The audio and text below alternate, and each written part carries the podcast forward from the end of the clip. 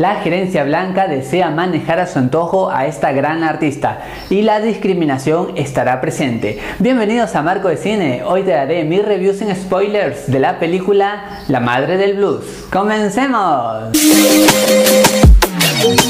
Lo que más impacta de esta producción es con total certeza la gran actuación de nuestros protagonistas. Por ejemplo, la actriz Davis hace un papel fascinante, esa forma de entregarse, en su forma de mirar, de hablar, de decir todas las situaciones con tan pasión, es realmente increíble. Y obviamente no se queda atrás nuestro actor querido recientemente fallecido Bosman, entrega mucho de sí y hace un papel increíble en donde hace un gran balance con la actriz. Así que estos personajes me reagradaron, dan mucha potencialidad y son parte importante para que uno como espectador se enganche con la historia. Los diálogos están bien pensados porque logran crear monólogos independientes muy conmovedores.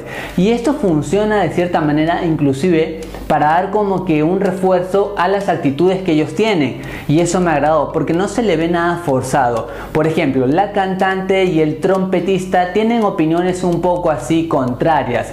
Sin embargo, se sienten reales. Tiene como que una justificación el trompetista en lo que dice, en esto de cosas nuevas. Y también la cantante en de reforzar sus raíces negras. Así es que estas costumbres que uno siente y el otro quizás un poco de envidia que tiene, está bien justificado, así es que esto se siente natural. Se intenta alejar un poco de lo cliché y de lo ya visto, me refiero al no mostrar solamente problemas de esclavitud, sino más bien una discriminación que en cierto momento está en otro aspecto, por ejemplo en lo musical.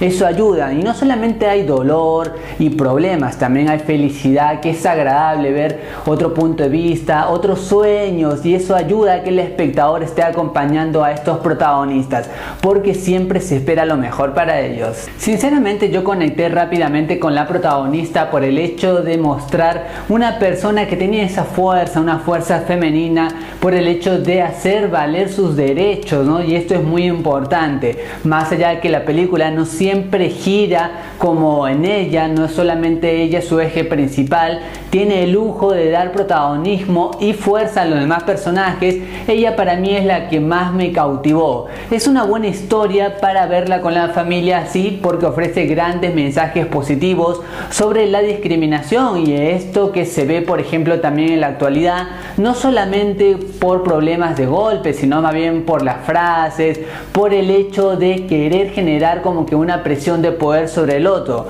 Esta película te hace siempre reflexionar y termina con un final que te hace soñar, pero sin embargo los mensajes positivos que son trabajados de una manera muy sutil se te quedarán grabados en la mente. Y por todo lo mencionado yo a la madre de blues le doy 4 moneditas de oro de 5.